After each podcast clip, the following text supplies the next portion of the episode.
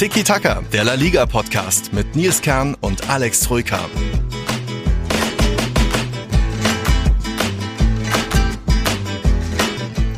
Hola a todos. Tiki Taka ist zurück. Ich freue mich auf eine bunte, große Folge. Da wird, glaube ich, einiges geboten sein. Und einen, liebe Zuhörer, Zuhörerinnen, kann ich jetzt schon bieten. Das ist neuer ZDF-Experte Alex Troika vom, was war das für ein Podcast? Tiki Taka mit zweimal CK. Den kenne ich gar nicht. Erzähl doch mal, was war da?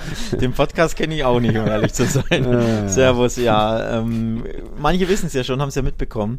Ähm, ich war in der ZDF Bol äh, Sendung Bolzplatz auf YouTube zu Gast vom geschätzten Kollegen Manu Thiele. Mhm. Ja, aber der nicht, nicht so schön, also der Auftritt hat natürlich Spaß gemacht, das ist ein vorab aufgenommenes Video, ne? Und die mhm. schneiden das dann zu. Um, Disclaimer, also im Endeffekt 20 Minuten Interview zu verschiedene Fragen und die kürzen das dann runter, so wie sie es brauchen thematisch. Mhm. Und deswegen 20 Minuten komme ich nicht vor in dem Video, weil ich glaube, das geht ja nur mhm. 18 Minuten, whatever. Aber unschön war die Bauchbinde, denn äh, in der Bauchbinde wurde tatsächlich unser Podcast äh, mit CK geschrieben. Äh, ja, ja, das ja. schmerzt, ne? Das schmerzt ein bisschen. Als ich im Dezember Dezember noch da war, könnt ihr euch auch noch anschauen. Da ging es über Real Madrid natürlich. Ich glaube, da hatten sie noch Real Total zumindest richtig geschrieben. Aber gut, irgendwas ist halt immer. Also das kann man euch noch empfehlen, auch wenn es, glaube ich, nur in Deutschland anzusehen ist. Also dann irgendwie mit VPN-Blocker. Ich glaube, in Österreich gibt es da Probleme. Egal, das soll jetzt hier heute auch nicht das ganz große Thema sein, denn Alex, wir haben natürlich einiges an Themen. Ich äh, will noch ein bisschen was aus Leipzig berichten. Wir hatten jetzt äh, bei Atletico eine richtige Gala vor ihrem Mailand-Besuch. Das wird spannend. Ähm, wir wollen ein bisschen Abstiegskampf mit reinnehmen in diese Folge. Folge. Es gab auch ein paar besondere Statistiken, Rekorde von Almeria, von Angel Correa. In der Segunda Division ist auch was pa passiert. Ich will später noch ein bisschen dritte Liga mit reinnehmen. Es gab Fragen vom Sven und Kiran und ich freue mich einfach mal, dass ich mal wieder eine normale Folge habe im Sinne von, dass ich hier zu Hause bin. Wenn man so zurückblicken, die letzten Folgen, da waren eine waren so in meinem Skiurlaub bisschen in Penzberg, dann in Madrid, dann jetzt letzte Woche noch in Leipzig aufgenommen. Das war immer wild. Ich glaube, die Tonqualität hat schon immer gepasst, aber da jetzt wieder, da jetzt wieder der, der Tiki-Taka-Standard ohne C, äh, da sind wir jetzt wieder zurück und deswegen glaube ich, könnte das eine lustige Folge werden. Wir fangen auch mal an mit einem besonderen neuen Patreon, oder Alex? Ja, ich würde auch sagen, wir fangen erstmal an mit äh, Grüßen an Linus mhm. aus Zürich, der neue Patreon ist, der uns äh, nicht nur eine schöne Nachricht, sondern einige schöne Nachrichten geschrieben hat. Also da erstmal ein großes Gracias und herzlich willkommen an Linus, der uns auch unterstützt und der auch geschrieben hat, ähm, er ist Barca-Fan übrigens, das mhm. wird dich jetzt natürlich nicht Sympathisant freuen. hat er gesagt. Sympath nee, nee, nee, Fan, Fan, naja, ganz klar. Naja. Und hat gesagt, ähm, Tiki Taka ist sein, also Tiki Taka mit jeweils K, ne? ist sein Lieblingspodcast. Ähm, auch sehr, sehr cool. Und er ist äh, aber noch gar nicht so lange Barca-Fan oder Sympathisant, mhm. erst seit zwei Jahren. Und äh, aus Gründen. Ja, aus Gründen, ja. Wobei die letzten Gründe, zwei Jahre da Barca-Fan werden ist auch schon mal beachtlich. Respekt Genau, dafür. das habe ich, das hab ich ihm tatsächlich dann auch geschrieben, dass ich sage, okay, uh. jetzt Barca-Fan in dieser Zeitspanne werden ist sehr, sehr mhm. ungewöhnlich. Also freut mich natürlich, aber ist nicht ganz normal, denn ja, ja die letzten zwei Jahre waren ja mit die, die schwersten in der jüngeren Vereinshistorie, von daher umso beachtlicher. Aber nee, natürlich cool, mhm. dass äh, noch ein Unterstützer dabei ist, äh, zur Community gehört. Also und, herzlich willkommen, Linus. Danke ja. für deinen Support. Und vermutlich ist er auch der Jüngste. Ich glaube, er hat geschrieben, er ist äh, 13 Jahre alt. Also ja, da wird gleich die Tiki-Taka-Zukunft hier äh, herangezogen. Aber trotzdem spannend, so nach der Messi-Ära, dass es da noch Barca neue Fans bekommt. Äh, ist ja interessant. Er hat uns, glaube ich, auch über die Spotify-Suche gefunden. Also ja, irgendwie funktioniert Spotify ja doch noch, auch wenn ich als Madridista natürlich seit jetzt zwei, drei Jahren nicht mehr da auf der Seite war. Also da willkommen auch hier von mir an Linus.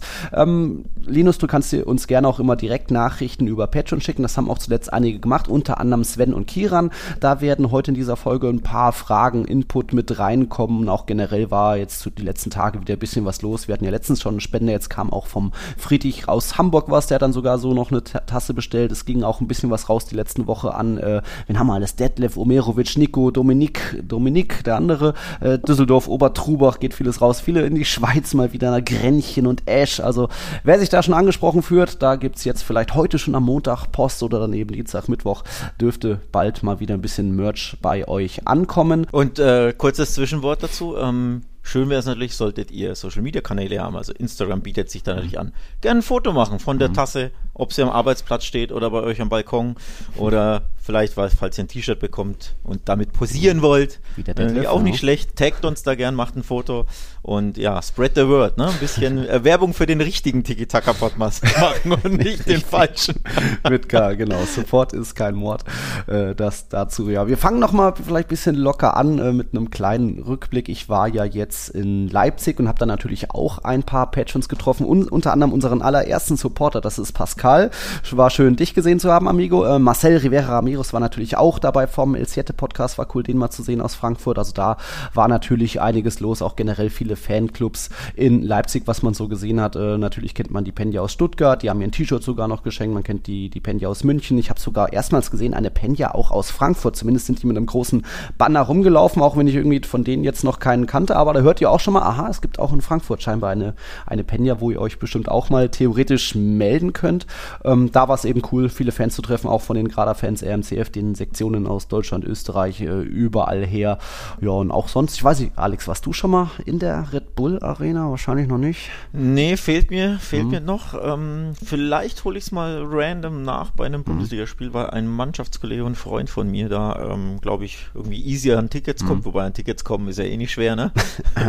ja. ähm, und mich schon mal gefragt hat, aber die Mannschaft ist halt nicht so attraktiv, ne? Oder der Verein, muss man ja sagen. Ja. Die Mannschaft kann ja schon guten Fußball spielen, aber der Verein ist nicht so die, hat nicht so mhm. die Anziehungskraft auf den neutralen Fan, ne? Ja, notfalls EM-Spiel versuchen, auch wenn das ja jetzt auch nicht so einfach ist, aber vielleicht geht da was. Ich fände es nur wieder spannend, dass, also es soll jetzt gar nicht groß um den Verein gehen und Retortenclub, ja, das ist klar, äh, bin ich jetzt auch kein Fan von, aber ähm, es ist immer cool, das war jetzt das zweite Mal von Real Madrid im Stadion und ich habe noch nie erlebt, dass irgendwo in einem Stadion, egal wo ich sonst auch war, die, die Hymne des Gasts, also des Gegners, vor dem Spiel gespielt wird. Das soll es wohl auch hier und da mal in anderen Stadien, habe ich wie gesagt noch nicht erlebt, aber das war jetzt schon das zweite Mal. Irgendwie ein ganz nettes Zeichen von RB, da einfach mal Hala Madrid Adamas zu spielen, sorgt immer für ganz gute Stimmung, auch wenn danach hat man so das Gefühl, dass irgendwie man als Gegner vielleicht nicht ganz so mega willkommen ist. Zumindest hat der Stadionsprecher, ich meine, die Startelf von Real Madrid gar nicht durchgesagt. Als das Tor von Brahim Diaz gefallen ist, gab es mal nicht auch keine Durchsage und als es dann Wechsel gab, irgendwann ist es uns so aufgefallen, Moment, da fehlt doch was, hat der Stadionsprecher, nee, hat doch nicht. Die Wechsel waren dann auch nur auf Spanisch. Also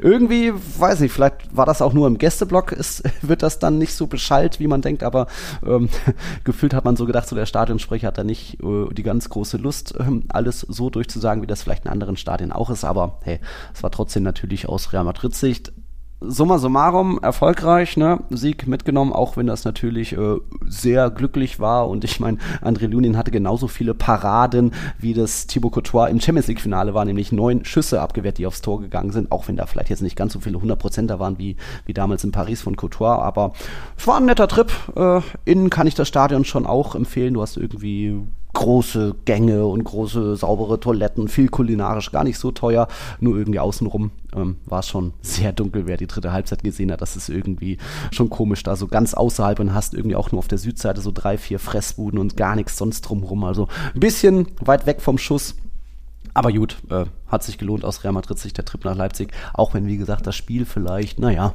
hätte Leipzig vielleicht ein Unentschieden verdient gehabt. Weißt du, wie viele äh, Real Madrid-Fans im Auswärtsblock waren? Oh, gute Weil du Frage. sagst, so viele, so viele ähm, Peñas und viele aus Deutschland.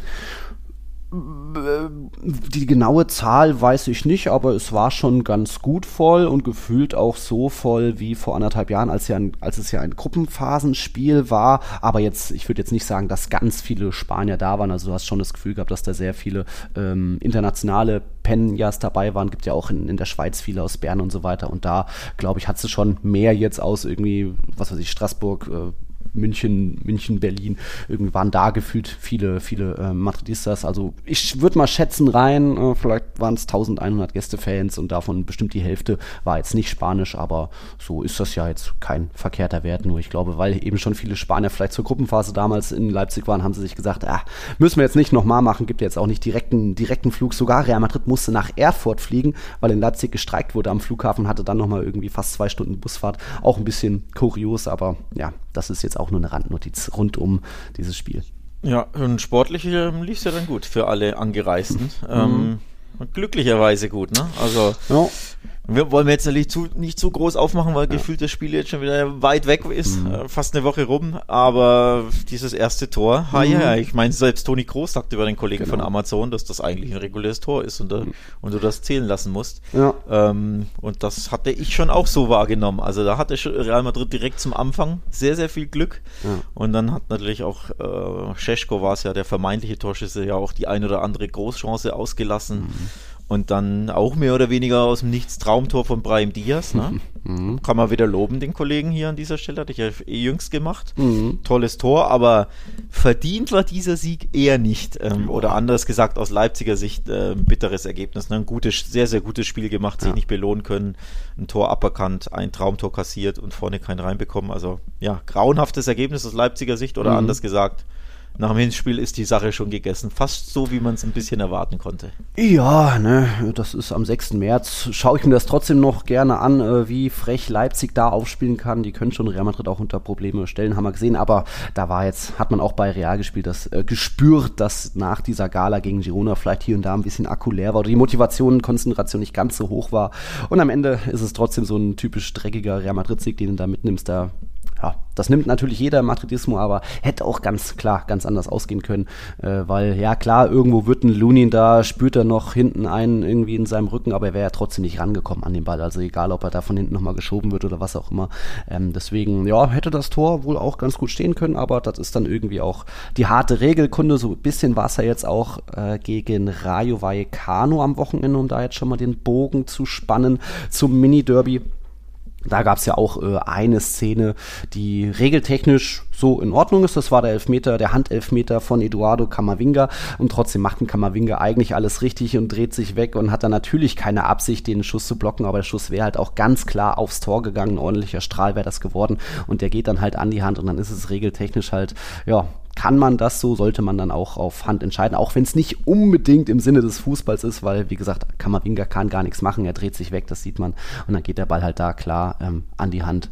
Also das hat dann auch ein bisschen ähm, das Spiel verändert, danach war dann auch klar Rayo im Spiel, trotzdem ähm, soll das jetzt auch nicht die Ausrede sein, weil Real Madrid war in diesem Spiel fast noch ein bisschen weniger als vielleicht gegen Rayo, äh, als vielleicht gegen Leipzig, also da hat auch einiges gefehlt, dann irgendwie Biss und irgendwie Ideen und Kreativität, von dem her hat sich da Rayo durchaus einen Punkt verdient gehabt. Äh, definitiv Punkt verdient gehabt. Also es war ja nicht so das prickelnde Spiel, was ich so mitbekommen habe, aber mhm. dieser Elfmeter ist schon hart ähm, und vor zu hart fast schon. Findest du? Ja, ähm, also nochmal, der Spieler äh, dreht sich da weg, will ja. nicht angeschossen werden, wird angebolzt aus auch wieder kurzer Distanz. Ähm, und die Absicht ist, sollte das Hauptkriterium sein. Ich glaube mhm. nicht, dass es ein absichtliches Handspiel ist. Sieht natürlich blöd aus und unglücklich, weil der Arm so ein bisschen ne, so ein bisschen oben ist. Aber der will das Ding nicht blocken, sondern der dreht sich da einfach nur in den Schuss irgendwie rein und wird dann abgeschossen. Also eine sehr, sehr harte Entscheidung. Mhm. Ähm, bin ich, wie du weißt, überhaupt kein Fan von äh, dieser Elfmeter, diese Handelfmeter ähm, zu pfeifen Woche für Woche. Wird natürlich oft leider so in Spanien gemacht, aber in dem Fall, pff, mhm. ja, ist ja. schon, schon ein bisschen unglücklich für Real Madrid, vor allem weil es ja auch ein äh, entscheidendes Tor ist, ja nicht so Anschlusstreffer zum irgendwas 1 zu 3, dann sagst du wurscht. Aber es war ja, ja, der Ausgleich, ne? Ja, und trotzdem auch nicht in der 90. Minute, sondern irgendwie nach einer halben Stunde. Du hättest danach noch die Chance gehabt, irgendwie das Ruder wieder in die Hand zu nehmen. Vorher hat sie ja selbst schon in der dritten Minute einen guten Konter da über die Linie gebracht, aber das war trotzdem summa summarum zu wenig. Erst als so ein bisschen dann auch mal Toni Kroos eingewechselt wurde, kamen so ein paar überraschende Elemente, dass du auf einmal mal eine schnelle Seitenverlagerung hattest, wo du, wo, wo du dich als Fan gewundert hast, ach ja, stimmt, so kann man es ja auch machen, um irgendwie einen Gegner zu überspielen. Also da hat mir schon sehr viel gefehlt. Da konnten jetzt auch Ersatzspieler, die mal reingekommen sind, wie Modric und Fran Garcia, die waren jetzt nicht schlecht oder so, aber auch nicht so gut, dass man sagen konnte, ja, die haben jetzt wirklich für, für viel mehr neuen Schwung gesorgt. Das war einfach ein bisschen wenig, aber man muss auch hier und da immer anerkennen, äh, den Gegner, denn beim Gegner ist jetzt auch was letztens passiert. Rayo Vallecano, ich glaube in der letzten Folge hatte ich noch gesagt, uh, Rayo so eine Abwärtsspirale, nur ein Punkt aus den letzten sechs Spielen. Vielleicht wird da Francisco langsam ab angezählt, weil mir auch so ein bisschen diese, diese Magie gefehlt hat. Die sind sehr heimschwach, die zweitheimschwächste Mannschaft der Liga. Da hat mir irgendwas gefehlt und ja, prompt auf einmal äh, wurde eben Francisco vor die Tür gesetzt und jetzt durch einen sehr jungen Trainer ersetzt. Inigo Perez hat bis vor zwei Jahren, glaube ich, selbst noch gespielt bei Osasuna, dann Karriere beendet, war dann anfangs, wie war das, Co-Trainer unter Iraola bei Rayo dann jetzt bisher noch nichts zu tun gehabt unter Francisco oder war da, glaube ich, dann schon nicht mehr im Verein. Und jetzt ist er zurück und Cheftrainer. Und das ist schon äh, ein interessanter, mutiger Call mit 36 ja. Jahren. Ne? Ähm, Ex-Spieler von, vom Athletic Club aus Bilbao, da kannte ich ihn noch her, weil mhm. das Gesicht kam mir so bekannt vor. Mhm. Den kennst du doch, ja, war, war lange Spieler im Baskenland. Ich glaube auch für verschiedene Vereine, aber ich glaube hauptsächlich für, äh, ist er bekannt für, für mhm. dass er für Bilbao spielte. Und äh, ja, war Co-Trainer unter Iraola und dann aber jetzt nicht mehr die Saison, also mhm. die laufende. Und jetzt direkt Cheftrainer. Also auch irgendwo kurios, auch eine mutige Entscheidung. Mhm. Ähm, aber nur Vertrag bis Saisonende. Also ja. man guckt sich das mal an, retten uns mal vom Abstieg, holen ein paar Pünktchen. Ist ja eh eigentlich noch genug äh, jo, Abstand. Ne? Also da sollte nicht so viel passieren, aber sie mhm. sind halt seit, seit Oktober haben sie halt nur ein Spiel gewonnen. Mhm. Ähm, haben ja immer so Phasen, hatten ja letzte Saison ja auch so eine lange Phase. Und jetzt haben sie die Nerven für mich überraschend verloren und den mhm. Trainer vor die Tür gesetzt. Und ja, wie gesagt, auch überraschende, ähm, sehr, sehr mutige ähm, Trainerbesetzung jetzt, der ja Co-Trainer war, aber keinerlei Profi-Erfahrung als Coach hat. Mhm. Und wie gesagt, zuletzt ja auch gar nicht im Verein war. Also schon komisch und kurios, was Presser da wieder macht. Aber ja, heißt ja nicht, dass es eine schlechte Wahl ist oder so. Ne? Also auf jeden Fall eine mutige ja. Wahl und interessante Wahl. Und äh, positiv ist ja natürlich immer, dass du einem jungen Coach die Chance gibst. Ja. Ähm, aber auch da wieder das Thema dahinter ist, Trainer, die in dieser Saison schon einen Job in der Liga hatten, können ja, eben nicht angestellt werden. Also ist die Auswahl sehr begrenzt. Mhm. Jetzt will natürlich nicht jeder Feind immer von Übersee aus Argentinien, Uruguay, Mexiko und sonst wo Coaches holen, wie viele andere Mannschaften das in den letzten zwei Jahren taten. Mhm. Also ähm, ist der Markt etwas schmäler und dann musste kreativ werden. Ne? Mhm, da musste kreativ werden und Presa scheint ja auch irgendwie gute Erfahrungen gemacht zu haben mit jungen Trainern. Iraola war ja lange der jüngste Trainer in der Liga und jetzt eben Inigo Perez. Also da für Glück. Der Einstart gegen Real Madrid ist ja so gesehen auch geglückt mit einem Punkt, aber es könnte, es hätte vielleicht auch ein einfacheres Einstandprogramm gegeben gegeben, weil nächsten Spieltag ist dann direkt gegen Girona. Mal gucken, wie das wird. Am Ende hast du da nur einen Punkt aus den ersten beiden Partien und da glaube ich eine Mannschaft, die so ein bisschen auch diese Magie, Selbstvertrauen, irgendwie Lockerheit braucht, könnte das schon weiter einen Dämpfer geben. Aber hey, Punkt geholt gegen Real Madrid ist ja schon erstmal äh, da alles in Ordnung rund um Rayo muss man auch immer berichten. Ne? Du hattest mich ja, Alex, letztens auch gefragt, von wegen, wie war das jetzt nochmal mit Tickets gegen Rayo, weil du bald in Madrid bist? Ist das noch mit der Schlange so? Und ich dachte so, ich glaube, der, der Hype rund um Rayo ist ein bisschen abgebt. Sie haben immer noch keinen Online-Ticket-Shop natürlich. Das hat man jetzt auch gegen Real Madrid mal wieder gesehen. Aber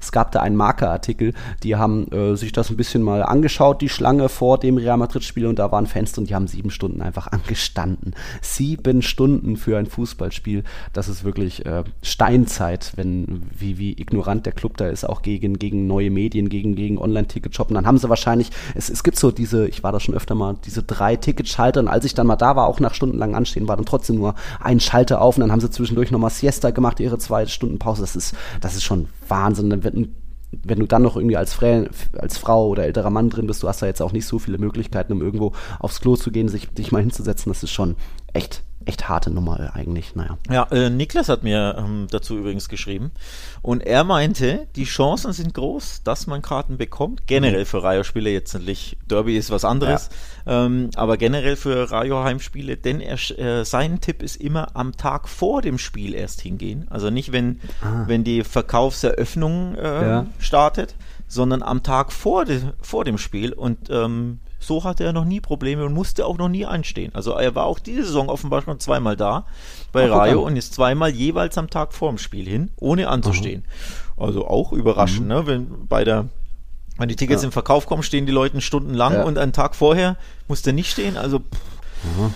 Ja, aber bestimmt so Spiele gegen Cadiz, wo, wo sie nicht ausverkauft sein werden, wo das möglich ist. Aber ja, wenn du jetzt gegen Real Madrid oder Atleti dabei sein willst, dann ja, ja und äh, was er auch meinte, ist, er hätte sich erkundigt, warum sie keinen Online-Shop hatten, äh, haben bisher. Ja. Und da meinte wohl die, die Ticket-Shop-Verkäuferin da, ähm, dass wenn sie einen Online-Shop hätten, die sie die Preise nicht ja. aufrechterhalten können, ähm, angeblich. Also dann wären die Preise wesentlich teuer und Rayo ist ja der kleine äh, Stadtteilverein, der auch mit mhm. kleinen Preisen wirbt. Also die Preise sind ja wirklich sehr, sehr günstig im Vergleich ja. zu anderen Liga-Vereinen. Und der Grund ist offenbar, dass äh, ja die hohen Ticket äh, die, die hohen Kosten des Ticketshops dadurch erspart werden und oh, sie so gewährleisten können, dass die Tickets äh, günstig dann, bleiben. Dann erhöht ja, die Tickets von 20 auf 25 Euro. Das ist ja immer noch das günstigste, was du in der Liga haben kannst für normale Spiele. Ich dachte, ein Grund war immer noch eher, dass dann alte Leute weniger Chancen haben, an Tickets zu kommen. So, wenn sie sich anstellen, sind sie genauso in der Schlange wie wir Jüngeren, aber ältere Leute und neue Medien, das, das war, habe ich lange als Grund mal gehört. Aber naja, naja. Ältere Leute, die sieben Stunden stehen, ne? Jo, merkst du selbst. Also. Ja, das ist jetzt viel besser. Ähm, ja, soweit zum Mini-Derby. Es kam noch eine Frage von Kiran zu einem anderen Thema rund um Real Madrid. Kiran schreibt, was ist eigentlich momentan mit den Jungs aus der Castilla los? Bis auf Nico Pass spielte diese Saison niemand auch nur eine Ergänzungsrolle im Profikader. Äh, vor ein, zwei Jahren war ja noch Alvaro immer mal dabei, hat sogar Torenvorlage gegeben. Für den Sergio Arribas gilt aber dasselbe, dass er so gar nicht stattfand ähm, oder kaum. Ähm, Antonio Blanco, Marvin Park hatten mal vor einiger Zeit einige Einsätze bekommen, doch das scheint irgendwie vollkommen irrelevant zu sein. Ja, das ist natürlich auch ein größeres Thema. Immerhin, ich habe mal zusammengezählt, in dieser Saison gab es schon 14 Einsätze von irgendwie sechs, sieben Jugendspielern, die mal kurz reingekommen sind. Auch mal ein Alvaro, einmal auch mal Mario Martin, einmal Carrillo in der Gruppe mit Vinicius Tobias. Schon klar, das ist immer noch auf einem sehr, sehr überschaubaren Level und Niveau und nicht so wie es beispielsweise der FC Barcelona oder lange auch jetzt seit länger schon Valencia, natürlich mittlerweile auch Sevilla macht, wo ich schon auch sage, so das kann auch ein Mittel sein, die können schon auch helfen. Man muss auch den ihnen mal das Vertrauen geben. Aber Ancelotti ist da eben gar nicht so der Typ dafür. Also wenn wir jetzt zurückblicken, ich glaube Blanco und Park und auch Viktor Schuss, das war noch die Zeit auch mit Zinedine Zidane, der dann hier und da mal äh, ein paar das Vertrauen gegeben hat. Ancelotti ist eben einer, der seinen Profis das ultimative Vertrauen schenkt und da auch gar nicht so viel rotieren will. Deswegen kommt auch ein Güler auf gar nicht so viel Einsatzzeit äh, oder andere Spieler, sondern dass da eher immer so die, diese 13, 14, 15 gleichen spielen und wer fit ist oder und nicht verletzt ist, der muss trotzdem durchspielen quasi, auch wenn jetzt gegen Rayo ein bisschen rotiert wurde. Also das ist ein bisschen typisch Athletik, äh, bisschen, Athletik, ein bisschen typisch Ancelotti, dass da so wenig von der Jugend ähm, das, das Vertrauen bekommen. Was wie gesagt schade ist, auch wenn Nico Pass schon auf acht Einsätze in dieser Saison bekommt, aber der findet ja auch gar nicht mehr aktuell im Kader statt. Also es ist ein, ein bisschen Ancelotti, ein bisschen aber auch, du hast einfach auch im Kader so viele Spieler, die irgendwie polyvalent sind, dass ein Kammerwinger als Linksverteidiger aushelfen kann. Jetzt Chuomini hat es als Innenverteidiger sechs Spiele, fünf zu null Siege gab es darunter ähm, gut gemacht und viele andere auch auf anderen Positionen. Deswegen musst du nicht immer zwingend wen holen. Aber klar würde ich mir auch wünschen, dass man ab und zu mal wen hochholt. Das war letztes Jahr mit Arribas der Fall, jetzt eigentlich mit Nico Pass, also so, schon so die Spieler, wo man sagen kann, die haben, da steckt am meisten drin. Das sind noch eher die Rohdiamanten, dass jetzt, äh, was weiß ich, ein Gonzalo Garcia, Alvaro Rodriguez nicht unbedingt Welt-Ballon äh, d'Or-Material sind, okay, aber auch die hätten hier und da mal aushelfen können. Wir wissen ja, wie viel Personalbedarf theoretisch ist überall im Kader bei Real Madrid, außer vielleicht im Mittelfeld. Aber eine genaue Antwort kann ich da jetzt auch nicht drauf geben wie gesagt, machen andere Vereine besser. Machen andere Vereine tatsächlich besser. Man kennt da ja äh, Ancelotti eh, dass er nicht so gern viel mhm. rotiert. Ähm, du erinnerst dich an, was war das? Copa Bilbao letztes Jahr, glaube ich, ne? Wo er, wo er teilweise auf Brasilianer setzte, die zwei Tage ja, davor noch WM-Quali oder mhm. EM, äh, EM natürlich nicht, mhm. äh, WM-Quali dann wahrscheinlich äh, gespielt haben. Rodrigo, glaube ich, war es und dann direkt in Bilbao mit einer müden Mannschaft ohne Rotation und auch, dass Ancelotti sehr wenig auf die Jugend setzt, glaube ich, ähm, ja. Mhm ist auch bekannt. Ein Gegenbeispiel ist natürlich Xavi. Ich weiß nicht, ich glaube, man kann direkt zu Barca überleiten, denn das passt ja ganz gut. Mhm. Äh, Kubarsi, der Innenverteidiger, durfte jetzt wieder von Anfang an, hat, glaube ich, die letzten fünf Spiele alle von Anfang an gespielt vier oder fünf Spiele. Ähm, und das, obwohl er gar nicht müsste. Denn. Nico Martinez ist zurück, ähm, Christensen wäre einsatzfähig. Christensen hat im Mittelfeld begonnen jetzt bei ja. Celta Vigo und Kubasi war, war hinten drin. Also Xavi ist in dieser Saison, macht nicht viel richtig oder nicht alles richtig, denn es mhm. läuft ja einfach nicht gut und die Mannschaft spielt nicht gut. Aber zumindest, äh, was die Einsatz der Jugendspieler anbelangt, da muss man ihn echt loben, denn dass er da auf die Jugend äh, so setzt, ähm, sie ja, gut heranführt, sie einbaut, ihnen Vertrauen schenkt, finde ich schon sehr, sehr positiv. Also das ist eigentlich aus Basel fast schon das einzige Positive an dieser ja nicht so schönen Saison bislang, ne? Mhm. der Einsatz der Jugendspieler.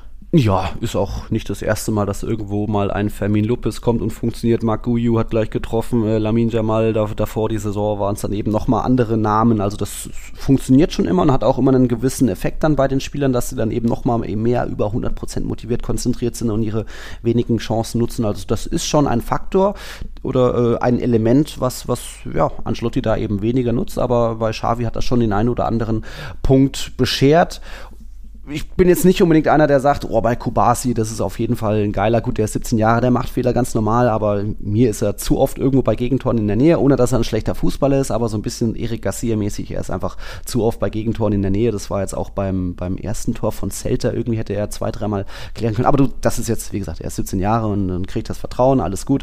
Mir wirkt er ein bisschen noch zu brav, zu lieb, aber da sind würde ich jetzt eher andere hervorheben, wenn es darum geht, äh, aus La Masia kommt immer noch was nach und das ist dann natürlich aktuell Lamin Jamal, der dann auch da noch clever genug war, den Elfmeter rauszuholen. Aber um nochmal kurz zurückzukommen, ja, das macht Xavi aktuell oder seit langer Zeit natürlich auch aus äh, mangels Alternativen anderer Profis im Kader macht er das gut und richtig und äh, das ist auch das, wo, wo vielleicht ein bisschen Barca mehr hätte drauf gehen sollen noch, also noch mehr auf La noch mehr auf die Zukunft, auf Nachhaltigkeit und statt irgendwie große, teure Spieler zu holen. Du musst immer irgendwo die Balance finden aus irgendwie mal wen teures holen, einen Star holen, einen Lewandowski, einen Gündogan, aber eben hier und da hätte man vielleicht auch mehr bodenständiger arbeiten können, weswegen ja auch, glaube ich, so ein bisschen gerade ähm, Laporta in der Kritik ist, von wegen er ist sehr ins Risiko gegangen und hat irgendwie 30 Spieler geholt, 20 sind schon wieder weg und irgendwie der, das, das Gehaltsvolumen ist trotzdem noch überspannt, obwohl das Salary Cap ähm, überschaubar ist. Da kommen auch gleich noch Fragen vom Sven.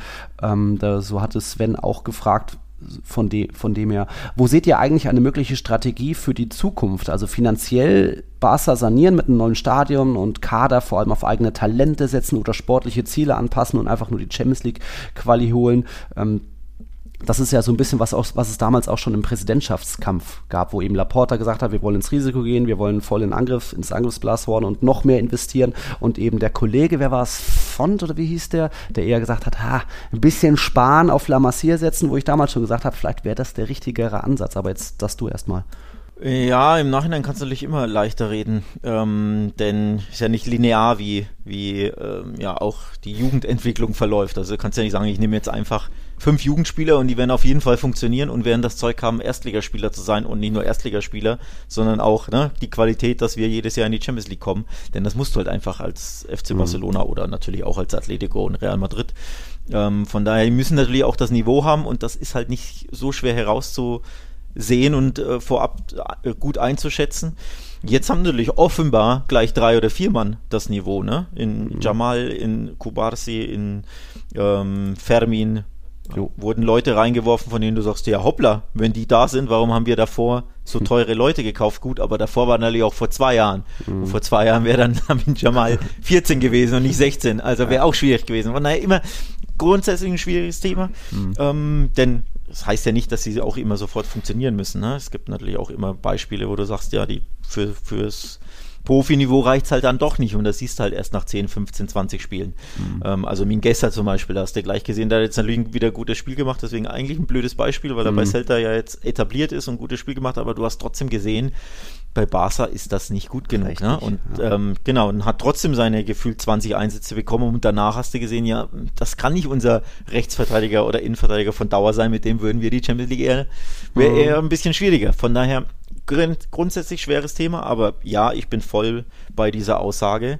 Etwas weniger ins finanzielle Risiko, mhm. hier und da und etwas mehr auf La Masia setzen, wäre definitiv, finde ich, der angemessenere, richtigere ähm, stabilere Weg gewesen, also vor allem finanziell stabiler. Denn du musst ja überlegen, sie haben ja dann vor zwei Jahren in Rafinha, Kunde und Lewandowski dreimal 50 plus Millionen gezahlt. Mhm. Verzicht doch wenigstens auf einen der dreien, würde ja mhm. schon reichen, in deiner finanziellen Lage. Und sagst halt, wir haben Aubameyang noch zum Beispiel im Kader, dann müssen wir halt auf den teuren Lewandowski verzichten. Oder wir verzichten auf Rafinha, denn wir haben Dembele im Kader. Wobei, das wäre, ich glaube, Rafinha wurde geholt, als es noch nicht klar war, dass Dembele verlängert, weil das ja so ein Hinkhack war, der hat ja dann ja. erst seinen Vertrag auslaufen lassen. Das spielt vielleicht auch eine Rolle. Also wenn Dembele einfach zwei Monate vorher verlängert hätte, mhm. hätten sie Rafinha vielleicht gar nicht erst geholt. Und dann hättest du gesagt, hier 50 Millionen nochmal gespart. Und jetzt, zwei Jahre später, läuft es nicht gut. Du hast immer noch finanzielle Probleme ohne Ende.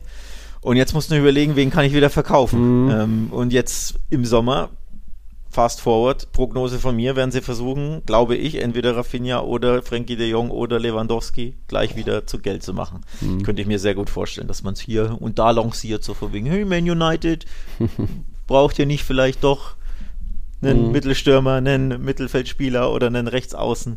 Mhm. Und im Nachhinein kannst du sagen, ja, hättet ihr damals mal auf La Masia gesetzt. Ne? Ähm, mhm ja, also du merkst schon komplexes Thema ja. und in der Re Retrospektive ist man oft ein bisschen schlauer, aber ja, ähm, grundsätzlich bin ich bei dem Thema mehr auf die Jugend setzen bei Barca. Es funktioniert ja, man sieht es ja auch. Sie haben ja. ja wirklich die beste Jugendschmiede, vielleicht sogar der Welt.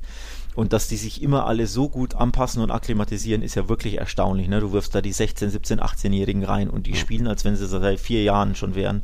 Das ist natürlich äh, eine Goldgrube und darauf musst du vermehrt setzen, mhm. ganz klar. Das muss deine, deine Identität sein. Ja, und es wird auch nicht jeder dann gleich Ballon d'Or-Kandidat werden, aber einfach um irgendwie, ich, ich meine, man muss auch bestimmt seine, seine Ansprüche ein bisschen runterhalten, dass du von 25 Spieltagen nicht 20 gewinnen wirst, ist dann eben erstmal so, Hauptsache du qualifizierst dich noch für die Champions League und das traue ich schon einem Kader mit vielen Jungen, aber auch noch hier und da mal noch einem erfahrenen, was weiß ich, wie gesagt, Gündogan, traue ich das theoretisch schon zu. Wie gesagt, Valencia zeigt ja auch, dass es geht, auf die Jugend zu setzen und äh, wenn du dann irgendwo die Jungen auch zusammenhalten kannst, die dann irgendwo natürlich auch ihren, ihren, ihren Marktwert steigern und irgendwann auch Angebote kommen. Wenn du trotzdem den Kader zusammenhalten kannst, kann da schon was Neues entstehen. Aber ja, da müssen auch äh, andere erstmal bleiben. Aber das, das ist, wie gesagt, ein sehr komplexes Thema. Dazu hatte Sven noch eine andere Frage hinsichtlich äh, Salary Cap und so weiter. Sven fragt, ich habe heute gelesen, dass Barca über 500 Millionen an Gehältern gezahlt hat letzte Saison. Wie kann das sein, wenn das Salary Cap bei um die 250 Millionen Euro jetzt liegt? Verstehe ich da was falsch und ist das Salary Cap eurer Meinung nach wirklich fair, da ja auch viele andere Vereine in der Liga darunter leiden, wenn es um die Kaderplanung geht? Ähm, erstmal generelles Salary Cap äh, ist immer so ein böses Wort. Ich bin aber ein Fan davon, wenn man sagt, dass Vereine nicht deutlich mehr ausgeben sollten, als sie auch einnehmen, um einfach das Risiko zu mindern, dass du Schulden aufnimmst, dass du äh, irgendwann insolvent wirst. Da gab es eben speziell in der Liga bei vielen Vereinen in den letzten Jahren auch Negativergebnisse mit eben zu viel ausgegeben, zu wenig eingenommen. Und jetzt über die aktuellen Regeln kann man natürlich hier unterstreiten, was, was man da, wie, wie das immer steigt. Und ähm, ich glaube, das, was, was jetzt bei Sven auch für Verwunderung gesorgt hat, ist ja aktuell das Salary Cap bei Barca äh, 270 Millionen Euro. Das war im September so festgelegt worden und ein Jahr davor lag Barca noch bei 656 Millionen Euro Salary Cap. Das kam aber nur, weil sie damals so viele Hebel ähm, umgestellt haben und quasi Dinge veräußert haben, um schnell Geld einzunehmen. Also hier schon mal, wir verkaufen 10% unserer TV-Rechte der nächsten Jahre und kriegen dafür jetzt schon mal 200 Millionen, was auch immer TV, die TV-Studios verkaufen wir, kriegen dafür schnelles Geld. So war das damals gestiegen auf 650 Millionen Euro. Ähm, das war aber damals schnelles Geld. Das Geld fehlte jetzt, deswegen haben sie aktuell nur 270 Millionen. Und müssen da hier und da tricksen, weil natürlich auch gestundene Gehälter dazukommen. Also Frankie de Jong vor x Jahren verlängert und gesagt, ja, wir können dir jetzt zahlen dir 22 erstmal nur die Hälfte, 23 zahlen wir dir ein Drittel und dann 24 kriegst du den Rest, dass da glaube ich aktuell auch viel zurückkommt, wo sie auch nachverhandeln müssen mit den Spielern von wegen, ja, wir schulden dir zwar noch 10 Millionen, aber kommen wir einigen uns auf 5. Also deswegen ist glaube ich ähm, herrschen da viele krumme, verschiedene Zahlen, widersprüchliche Zahlen. Und wenn du dann noch ein paar Leihgaben hast, wie Felix, wie Cancelo, wo der abgebende Verein teilweise noch das Gehalt übernimmt, ähm, dann kommt da, ja, kommt da viel Verwirrung zusammen, glaube ich, oder? Ja, das war tatsächlich ganz gut zusammengefasst. Also äh, es klingt verwirrend, es war verwirrend, aber es ist trotzdem nicht falsch zusammengefasst, falls gut. das Sinn macht. Ähm, ja, nee, das ist tatsächlich also sowieso ein, ein, riesiges Wirrwarr, denn beim Salary Cap, also bei der Gehaltsobergrenze spielen ja äh, die Einnahmen eine Rolle, also die, die Transfereinnahmen, ähm, Werbeeinnahmen, die du generierst. Ne? Wenn du wieder einen neuen Trikotsponsor hast oder Ärmelsponsor, der dir da nochmal 20 Millionen gibt, spielt das eine Rolle. Die, äh, ich glaube sogar die kompletten Vereinsgehälter spielen eine Rolle. Also auch mhm. die ähm, des Trainers, beispielsweise des, der Mitarbeiter. Ähm, deswegen, ne, Barca ist da einfach ein größerer Verein als beispielsweise der FC Getafe.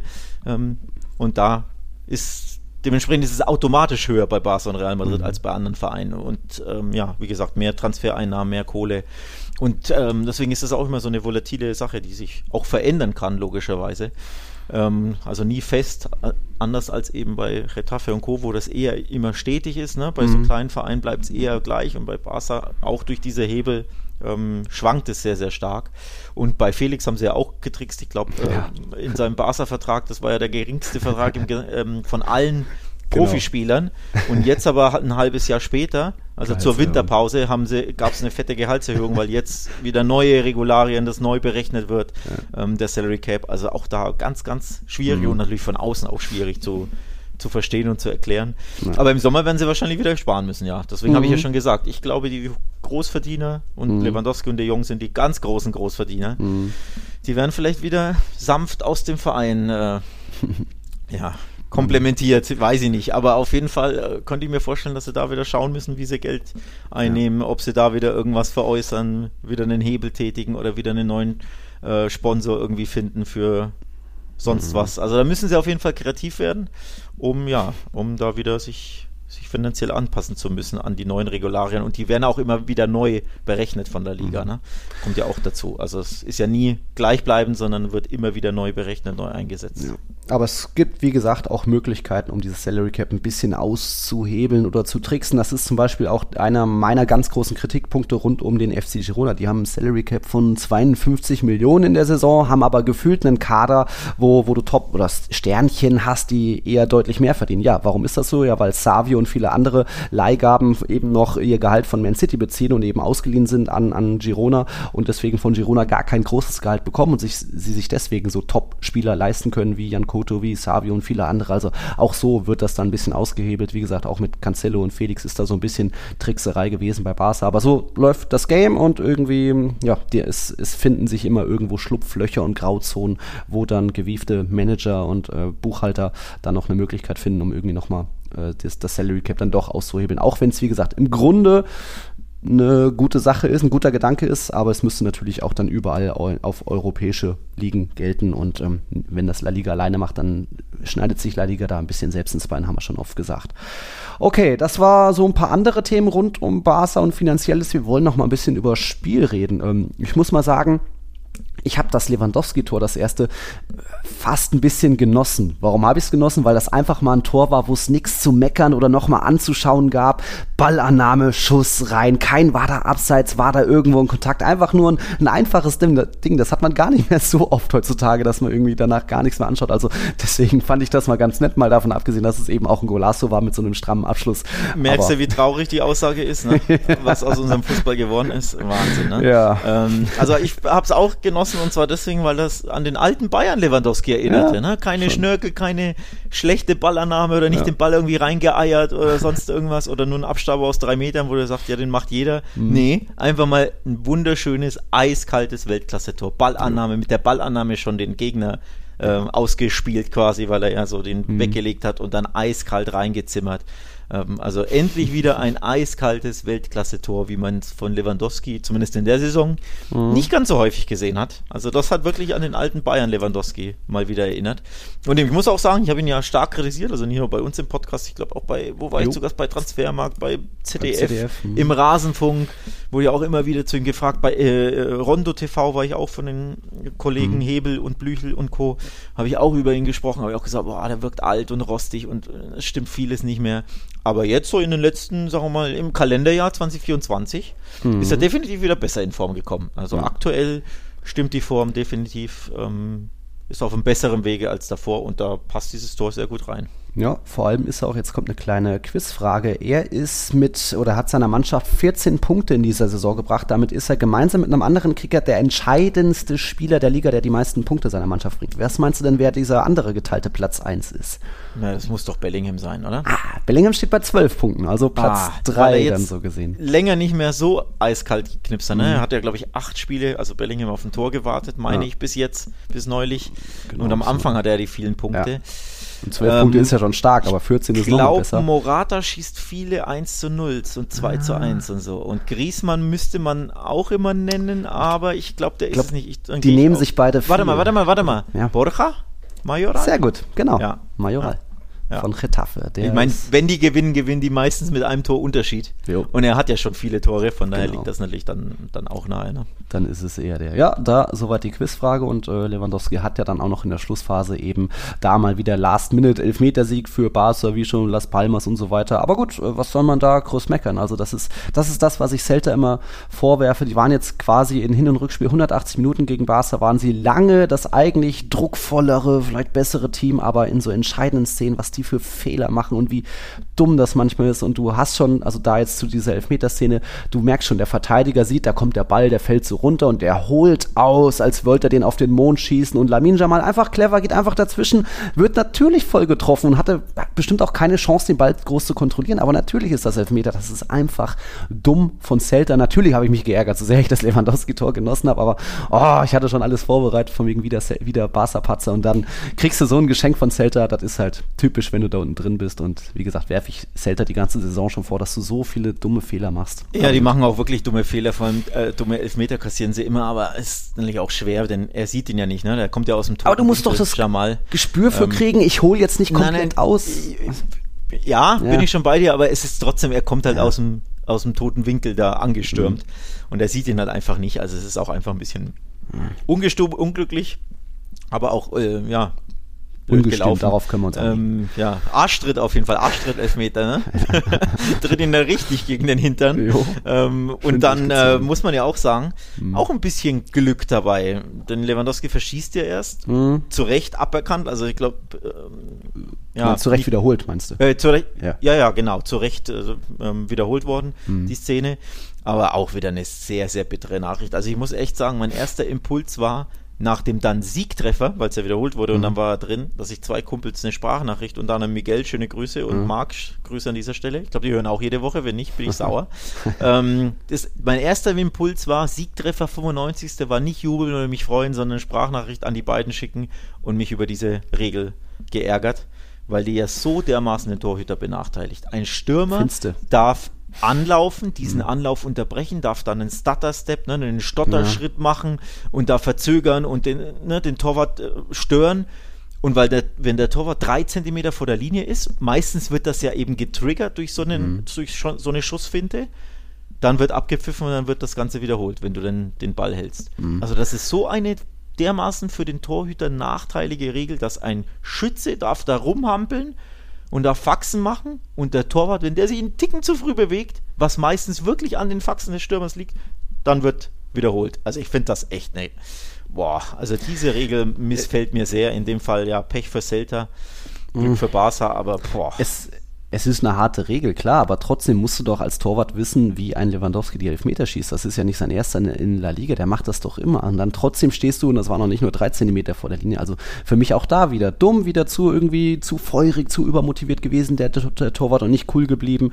Ähm, Aufreger war dann eher, dass dann bei der Wiederholung noch Rafinha schon deutlich reingelaufen war, aber gut, das ist, das ist dann, das wird glaube ich nicht immer zurückgepfiffen, also mal ja, mal nicht. Von dem her war das dann in dem Fall Pech, aber Torwart in dem Fall auch selbst, ja. selbst schuld gewesen, weil er sich rauslocken ja, bei Lewandowski grundsätzlich gebe ich dir recht, ähm, mhm. aber man weiß ja, dass der dann mitten in der Luft dann stehen bleibt, Kopf hoch. Ne? Ja. Das macht ja Jorginho ähm, von Arsenal ähm, ja auch immer so. Also man sollte die Elfmeterschützen schon kennen, da bin ich bei dir. Mhm. Aber ich, ich meine es grundsätzlich, dass ne, er ist ja nicht drei Meter nach vorne gesprungen. Das haben früher, wo es die Regel noch nicht gab, ähm, äh, Torhüter oft gemacht, dass er wirklich ja. aktiv nach vorne springt, Klar. um den Winkel zu ver verkürzen. Mhm. Das war dann, um den Vorteil zu haben, das war dann too much, aber dieses aufgrund des, des Stutter-Steps mhm. getriggerte drei Zentimeter nach vorne gehen, wo du effektiv keinen Vorteil hast. Mhm. Und da dann mit der Zeitlupe draufschauen, allgemein gesprochen, ne? Nicht in mhm. der Szene was klar, aber es gibt auch Szenen, die Torhüter-Szene, wo es wirklich nur die Hacke berührt, fast. Ja die, die weiße Linie aber nur fast. Ja.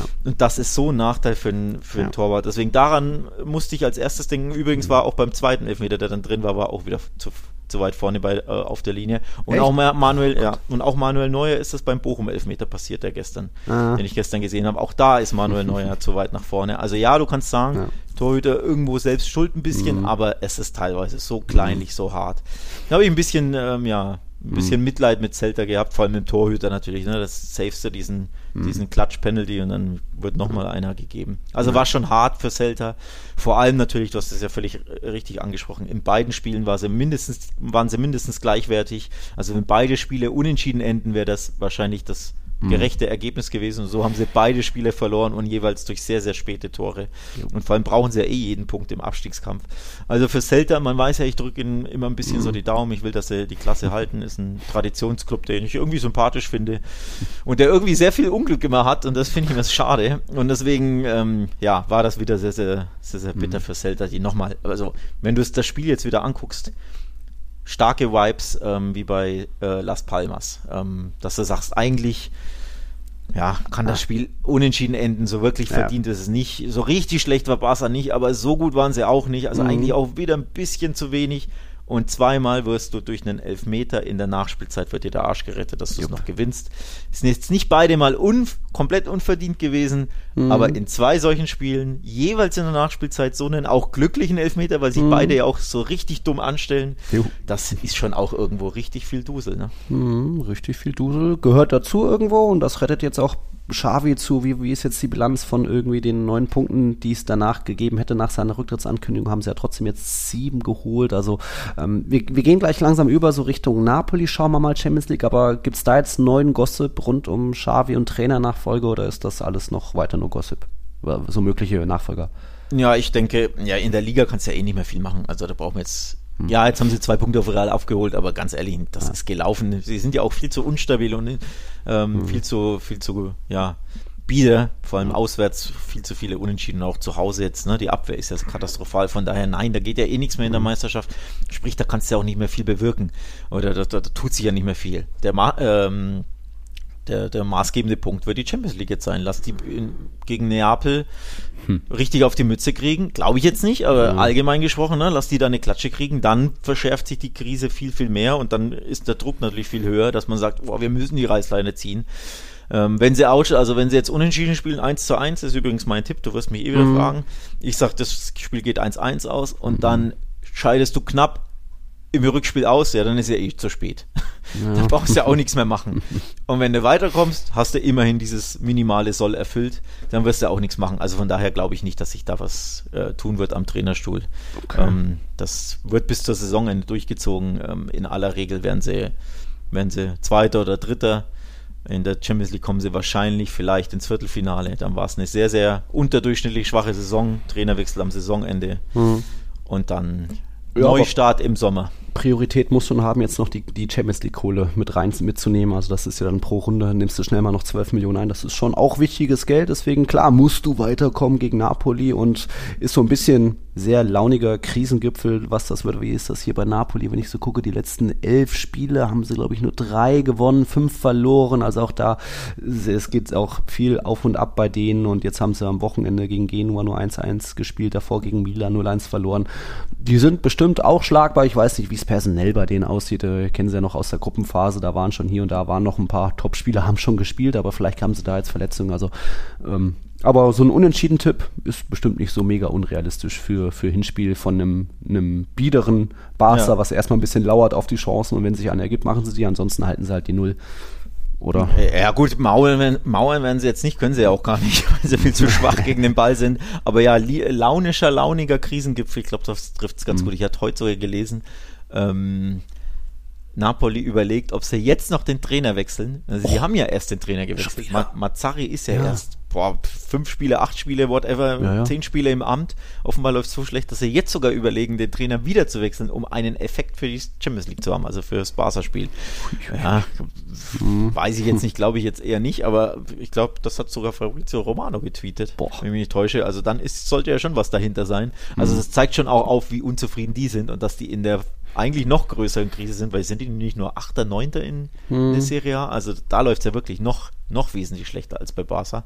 Aber ja, wenn da zwei so launische, kriselnde Mannschaften aufeinandertreffen, das kann, das kann schon ein unterhaltsames Spiel dann werden, weil beide einfach nicht gut sind, ne? Also mhm. vor allem gegen den Ball und dann, also ich würde vorab tatsächlich 1 äh, zu 1 wäre für mich kein schlechtes Ergebnis, vor allem wenn man jetzt Barca's Auftritte reihenweise gesehen hat, vor allem in der Fremde, mhm. ähm, wo sie immer wieder auch für, ja, für frühe Gegentore natürlich gut sind. Äh, 1 zu 1 wäre für mich ein realistisches Resultat, aber auch kein allzu schlechtes. Ja, ich hatte am Wochenende mal wieder, war es mal wieder soweit. Ich habe mir zugetraut, einen Patzer zu tippen, 2-2 gegen Celta getippt und mich dann geärgert, nicht doch auf das typische Ein-Tor-Unterschied, doch irgendwie dreckig gewinnen Barca. Ich glaube, da gehe ich jetzt auch irgendwie auf irgendwie knappen, dreckigen, dann doch 1-0 auswärts. Nachdem sie ja zuletzt gepatzt hatten gegen ja. Villarreal und äh, Granada, war es ja eigentlich wieder in der Zeit, dass sie wieder knapp gewinnen. Ja. Deswegen hatte ich genau das 2 zu 1. Und, ja. ja, aber ich glaube, sie hatten sogar von den letzten acht Spielen keins gewonnen oder nur eins gewonnen, irgendwie sowas. Also ja. eigentlich wurde es ja mal wieder Zeit, dass diese Serie endet,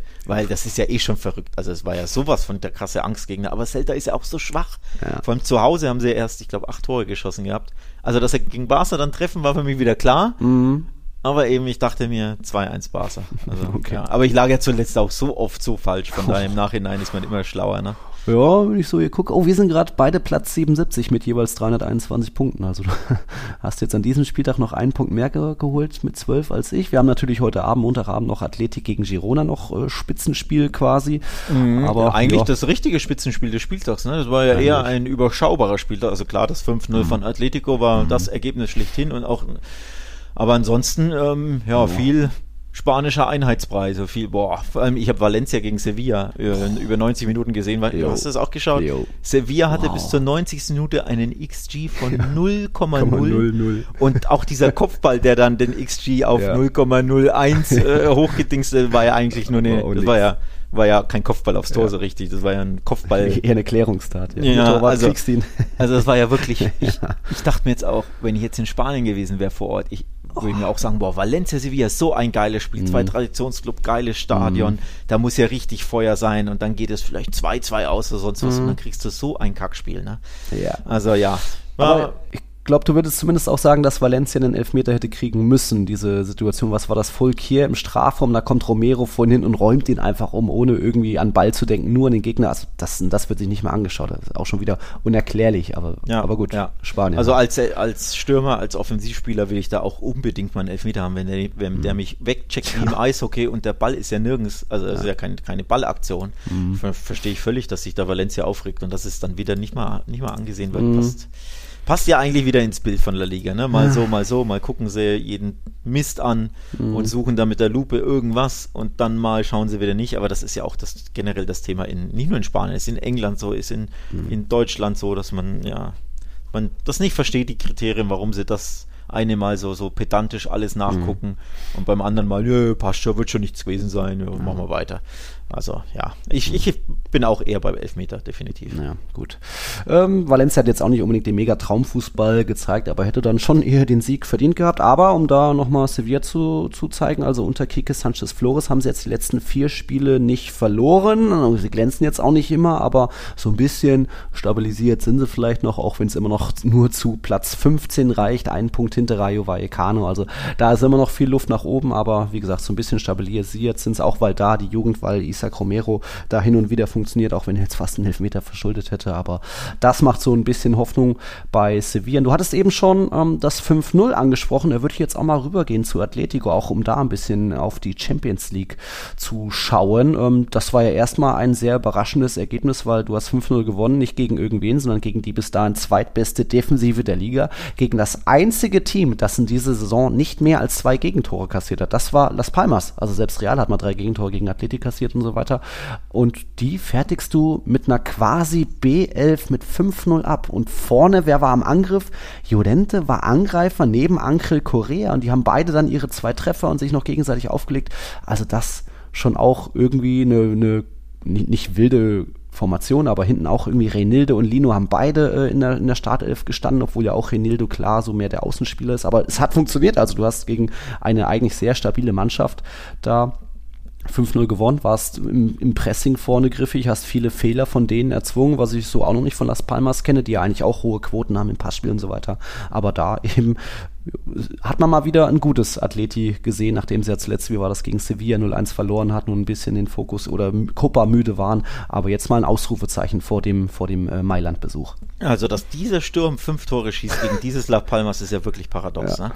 Also, wirklich äh, kurios. Klar, Korea spielt natürlich häufig als Joker, aber mhm. dass Lorente dann, dann vorne drin rumwuselt und rumwieselt und rennt ähm, und dann Doppelpack auch schnürt, auch bemerkenswert. Mhm. Ähm, von daher ja, alles richtig gemacht, Herr Cholo Simeone, ne? Hut mhm. ab. Ähm, äh, Las Palmas ist übrigens auch die Mannschaft in der Liga, die die wenigste Zeit in Rückstand war in der Saison. Mhm. Auch absolut bemerkenswert. Ne? Nicht Real Madrid, nicht Girona, die natürlich viele Spiele gewinnen, also viel, viele Tore schießen, viel mhm. oft in Führung gehen. Nee, Las Palmas war die Mannschaft, die am wenigsten in Rückstand lag. Also das, allein das zeigt ja schon auch, wie solide die sind, ne? Mhm. wie schwer zu bezwingen die sind, wie, wie defensiv stark die sind, wie gut die gegen den Ball arbeiten und dass die schwer zu knacken sind und die dann mit einer BL 5-0 abschießen. Ja.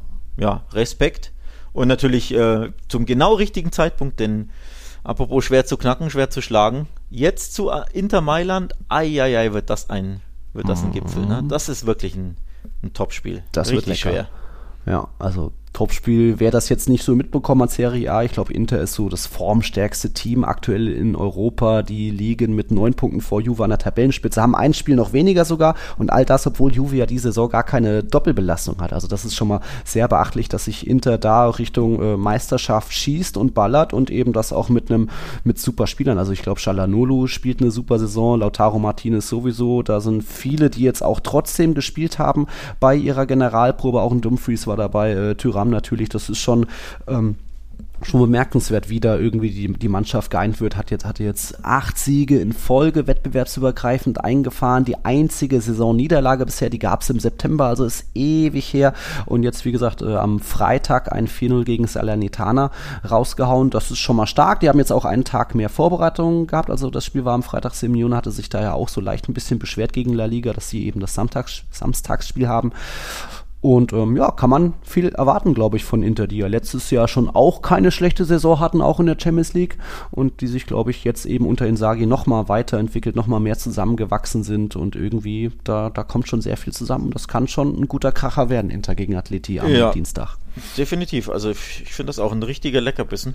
Ähm, Inter auch brutal heimstark. Zehn von zwölf Heimspiele gewonnen in der Serie A und erst sechs Gegentore kassiert.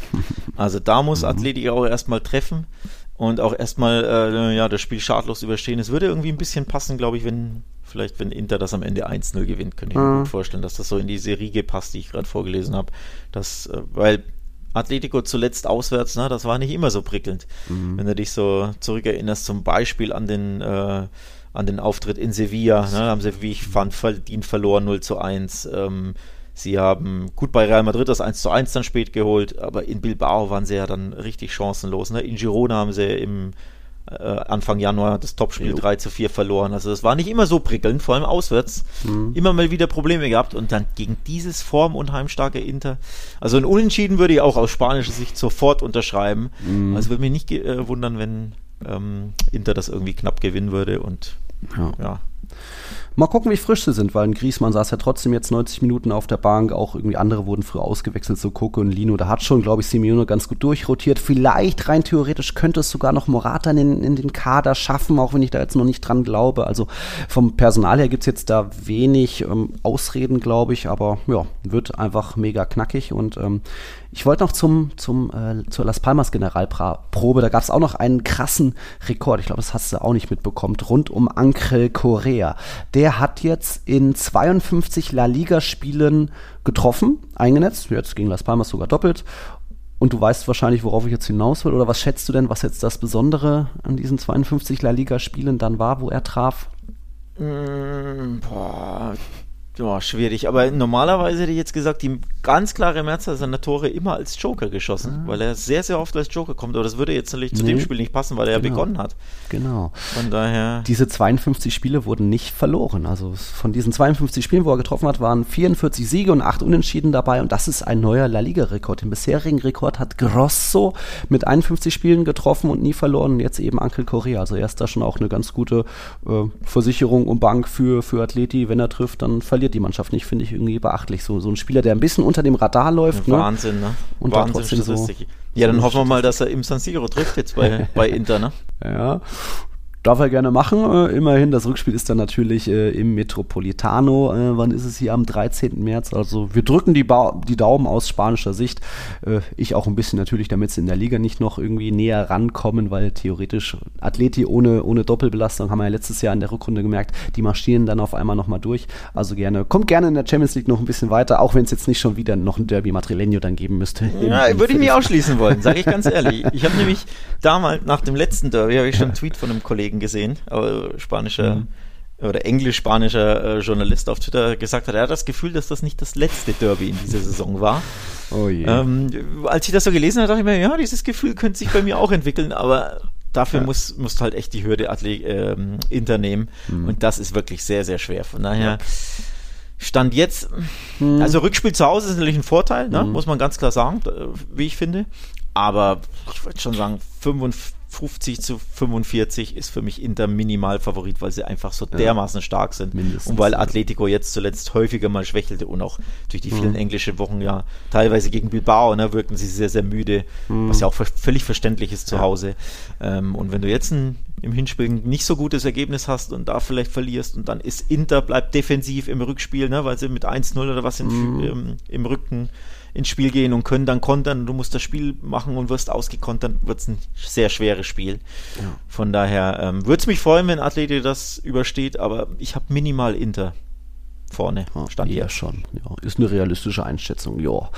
Was hat man noch in La Liga? Wir können noch schnell Real Sociedad mit reinnehmen. Die hatten ja ihr Hinspiel in Paris, waren, glaube ich, lange eklig, haben lange ganz gut dagegengehalten, haben selbst ihre Chancen vergeben. Hat man auch schon besprochen, von wegen so ein richtiger Killer fehlt vorne. Sadik nach Kreuzbandriss noch nicht der alte. Äh, Silva war schon gefühlt bei Leipzig nicht mehr so das, was er mal in Frankfurt gezeigt hat. Also deswegen werden aktuell ein paar Chancen vergeben. Sie haben jetzt auch in La Liga lange ohne, ohne Treffer geblieben. Ja, und dann in Paris war dann eben einmal Mbappé Gold richtig gestanden. So gab es da eben dann eine 0-2-Niederlage. Das ist vielleicht fast schon zu hoch fürs Rückspiel. Ja, so mit einem Torunterschied, dann kannst du im Rückspiel vielleicht nur was reißen. Aber ist schade, weil wie gesagt, sie waren eklig und haben schon PSG ein bisschen vor, vor Herausforderungen gestellt. Hat da noch nicht gereicht. Am 5. März ist da das Rückspiel dann in San Sebastian. Jetzt auf Mallorca es auch lange nach uh, Nicht-Sieg aus. Ich hatte, glaube ich, auch auf Unentschieden getippt und äh, Mallorca ging ja sogar in Führung und dann war es am Ende auch so ein Last-Minute-Sieg von Merino, wo der dann das 2-1 noch erzielt hat. Kubo Rückkehrer da das erste Tor nach irgendwie sechs Spielen ohne La Liga-Treffer äh, für Real Sociedad das erste Tor gemacht. Also da ein bisschen mal wieder zurück in die Spur gekommen. Wir wissen ja, Real Sociedad und in, in der Rückrunde auf irgendwie drei Hochzeiten theoretisch haben sie ja noch irgendwie rein theoretisch Triple-Chancen, haben nicht so viele Mannschaften noch. Ähm, brechen sie da ein bisschen ein, aber haben bestimmt auch hier und da profitiert von eben noch ein, zwei Platzverweisen bei Mallorca. Und so, ja, gab es da einen 2-1 Auswärtssieg. Bei Mallorca ist ja auch aktuell irgendwie der Lieblingsgegner in der Copa, ist ja auch irgendwie der Halbfinalgegner Mallorca. Naja. Ja, ähm, also ich habe das Spiel nicht gesehen, kann dazu fachlich nicht ganz so viel beitragen, aber ich habe mir hier die Statistik angesehen aus Neugierde. Vier Torschüsse hatte Mallorca, 137 Pässe bei einer 60% Passquote. Hm. Was haben denn die gemacht? Also klar, rote Karte in ja. Unterzahl, aber Junge, Junge war das wenig Fußball von Mallorca. Also Wahnsinn. 0,13 XG. Also hm. allein schon, dass die wieder getroffen haben, ne? Wahnsinn. Also, puh. Aber ja, tut natürlich Real Sociedad jetzt gut. Ähm, mhm. Endlich mal wieder gewonnen. Ich glaube, sie haben ja vier Spiele in Folge kein Tor geschossen, wenn ich mich nicht täusche. Oder sogar ja, fünf genau. mit dem, mit dem PSG-Spiel. Und von daher endlich mal wieder doppelt getroffen, endlich mal wieder ein Sieg. Tut ihnen ja auch gut, denn in La Liga ähm, ja, bist du schon ein bisschen hinten dran. Ne? Elf mhm. Punkte vor Rang 4. Also da ist die Champions League eigentlich jetzt schon mehr oder weniger weg.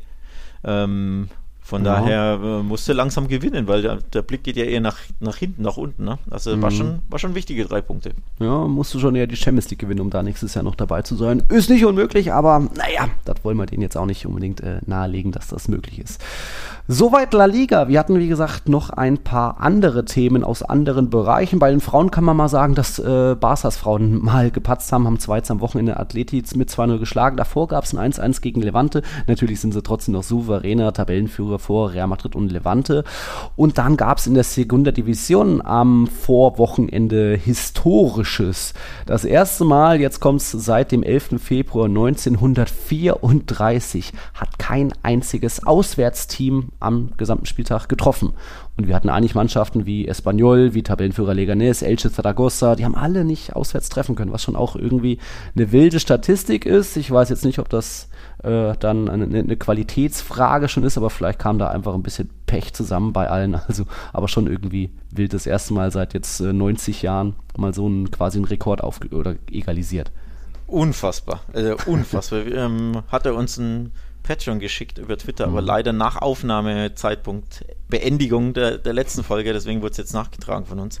Aber ja, Wahnsinn, also passt, passt ja. irgendwie auch zu La Liga, vor allem zu, zur zweiten Liga ähm, in Spanien, die ja auch so dermaßen wild immer ist. Ne? Es gibt so unfassbar viele Unentschieden, dass du nie so richtig, äh, mhm. ja, so richtig Mannschaften hast, die irgendwie vorne wegmarschieren oder die klare genau. Favoriten sind. Da kann einfach in jedem Spiel manchmal, glaube ich, letztes Jahr war das auch bei Eibar, die dann irgendwann äh, Zweiter, mhm. Dritter waren und dann acht oder neun Spiele in Folge nicht gewannen und aber immer noch Dritter waren danach. Mhm. Also wirklich komplett wild, diese zweite Liga. Das das, ich bin gespannt. Also aktuell Leganes auf 1, um es mal ja. vorzulegen, Eibar lesen Eibar auf 2 und Espanyol, die ja eigentlich aufsteigen dürfen und müssen aus ihrer Sicht. Ähm, aus auf 3 und dann Achtung, riesige Überraschung, Racing de Ferrol. Ich mhm. meine, das ist Aufsteiger, ein Aufsteiger. Ne? Ja. Auf Rang 4 nur einen, nee, nur was, drei Punkte vom direkten Aufstiegsplatz mhm. entfernt. Mhm. Aber auch 16 der 27 Spiele nicht gewonnen. also da, da, merkst du schon, da ist in dieser Liga ist einfach alles möglich. Schau, schau dir Leganes an, von 27 Spielen haben sie nur 14 gewonnen und eben 8 unentschieden. Das ist schon, wie du eben sagst, da hast du jetzt keine Mannschaft, die komplett davonzieht, wo du eben immer mal irgendwo einen Patzer hast. Aber ja, Sporting Gijón ist auch irgendwo mit dabei, Valladolid auch noch auf einem Playoff-Platz, also da drücke ich die Daumen. Vielleicht Levante Platz 10, den, den würde ich auch mal wünschen, mal wieder äh, La Liga zu spielen, einfach auch um dann hinzufahren nach Valencia. Aber gut, gut, äh, das mal gucken, was da noch so passiert. Und dann dritte Liga muss ich auch noch kurz noch mit reinwerfen. Da gab es jetzt am Wochenende ein spektakuläres Spiel zwischen Malaga und Recreativo aus Huelva. Malaga 2-0 gewonnen, darum geht es jetzt auch gar nicht groß, sondern es geht um die Zuschauerzahl. Das waren über 25.000 Fans im La Rosaleda. Auch jede Menge Fans aus Huelva, also vom Decano, dem ältesten Club in Spanien, waren mitgereist. Das schon mal äh, ein spektakuläres Ambiente. Mehr als nach sah nach mehr als dritter Liga aus. Ich würde den wünschen, mal wieder zurückzukommen in irgendwie ein bisschen Profifußball, zumindest zweite Liga. Zumindest, äh, wie war das? Malaga ist in dieser dritten Liga, die ist ja auch, besteht ja aus zwei Gruppen. Sind, äh, wie war das? Castellón und Ibiza sind punktgleich vorne und dann kommen Cordoba und Malaga und Recreativo. Also Malaga hat da noch Chancen irgendwo mit mitzumischen, aber sieht gut, sieht ganz gut für Castellón und Ibiza aus. Das, so viele steigen ja auch nicht auf, äh, sondern also ich glaube zwei aus der dritten Liga, aus dieser ersten Gruppe und in der anderen Gruppe sind dann auch zwei Teams. Was, was haben wir da? Nastic ist knapp vor Ponferradina, vor Deportivo La Coruña und dann auch schon Barça B auf Platz 4. Also es wird schwierig für Malaga und Recreativo da durchzumarschieren. Die sind ja auch, glaube ich, beide erst äh, von der vierten aufgestiegen, die dritte, oder ne, Recre zumindest, egal. Aber habt da mal einen Blick in die dritte Liga bekommen. Und äh, die, die Bilder aus dem Las Rosaleda haben wir auch bei Tiki Taka über Twitter geteilt. Ist einfach, man sieht einfach, da ist Fußball, Traditionsvereine, große Fan-Anhängerschaften und das ist eigentlich mehr als dritte Liga. Das ist mehr als dritte Liga. Also da wünschen wir auf jeden Fall ähm, Malaga den Wiederaufstieg, mhm. dass es schaffen, natürlich auch den Kollegen, dem Kollegen Pakulat, ne, der hier vielleicht ja. zuhört. Grüße nach äh, Malaga an Fabi. Mhm. Ähm, also von daher, nee, wäre wär natürlich schön, wenn so ein Verein dann nicht in den Niederungen der dritten Liga rumdümpelt. Gilt natürlich genauso für Deportivo La Coruña, die aber mhm. wieder nicht so gut unterwegs sind. Ne? Ich glaube, ja. Mittel, Mittelmaß feststecken leider. Also es ist auch einfach schwer, da mhm. wieder rauszukommen, aber wir wünschen das Beste, dass das hoffentlich klappt. Ja, okay. Und das war's dann auch jetzt schon mit unserer 215. Folge. Wie gesagt, heute Abend nochmal müsst ihr euch anschauen. Athletic Club gegen Girona. Dann ist am Dienstag Atleti bei Inter Mailand. Am Mittwoch äh, muss Barca zu Neapel. Am Wochenende, was haben wir da so? Barca empfängt Retafe, äh, Almeria.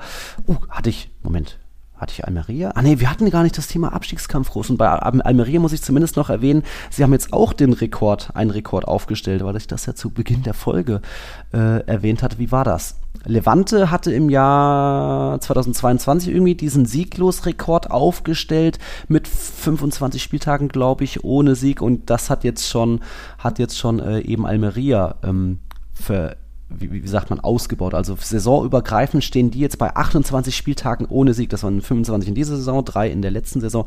Also die sind irgendwo hoffnungslos mit unten drin, haben jetzt auch, zumindest sind sie gegen Granada, in Granada in Führung gegangen, aber auch dann irgendwie Chancen verballert, hinten dann zu wild und irgendwie zu viele Fehler. Granada hat dann noch ausgeglichen 1-1. Also da sieht es weiter äh, eher hoffnungslos aus für fast schon alle drei da unten, weil irgendwie Cadiz, Granada, Almeria sind alle seit Ewigkeiten ohne Sieg oder zumindest hat hat Granada mal aus 20 Spielen einen Sieg eingefahren. Das ist irgendwie, da ist keiner, der wirklich richtig punktet, wo man sagen kann, dass da irgendwie Mallorca Celta noch richtig mit unten reinrutschen könnten, um da nur mal kurz nochmal Abstiegskampf mit reingenommen zu haben. Die ist wahrscheinlich jetzt auch nicht noch viel mehr aufgefallen. Naja, Cadiz hat ja den Trainer gewechselt mhm. ähm, und haben aber es wieder geschafft, äh, ich glaube, in zwei Spielen kein Tor zu schießen und sind vier jetzt sogar. seit fünf Spiele oder vier haben sie keins, aber eben auch mit neuem Trainer. Also ja die halten natürlich dagegen wacker, aber die können ja mhm. gar keine Tore schießen. Nee. Und dann wird es völlig überraschend schwer, Fußballspiele zu gewinnen. Mhm. Wer hätte das gedacht? Also unentschieden 0-0 holen sie dann immer mal, aber wie willst du Spiele gewinnen, wenn du keine Tore schießt? Also wirklich, ja, für Last, äh, für, für Cardis tut es uns besonders natürlich weh, mhm. denn äh, man weiß ja, vor allem die Stadt ist uns so ein bisschen ans Herz jo. gewachsen. Ähm, und das wäre sehr, sehr schade, aber ich fürchte, das ist jetzt kein Hot Take, äh, dass ja. die drei, die da unten stehen, am Ende auch da, äh, da unten stehen werden. Ja. Also ich sehe da bei, bei ähm, ja, Mallorca mehr, mehr Resilienz, wenn man so will, mhm. mehr Widerstandsfähigkeit. Bei Celta sehe ich mehr fußballerisches Können mit mhm. äh, Talisman, Jago Aspas und Co.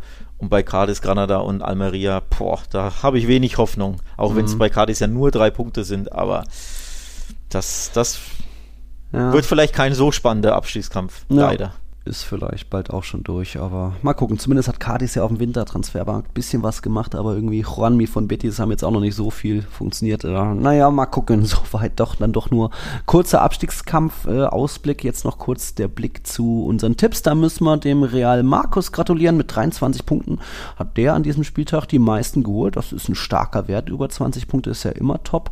Vorne weiter Marco und Fabi Manita äh, auf den ersten Plätzen. Fast punktgleich. Äh, ich, wie gesagt, 11 Pünktchen, du 12 Pünktchen geholt. Wir teilen uns Platz 77. Ne? Vielleicht schaffen wir es noch unter die Top 50. Geht besser als möchte gern La Liga-Experten äh, vom äh, Tiki-Taka-Club ohne C.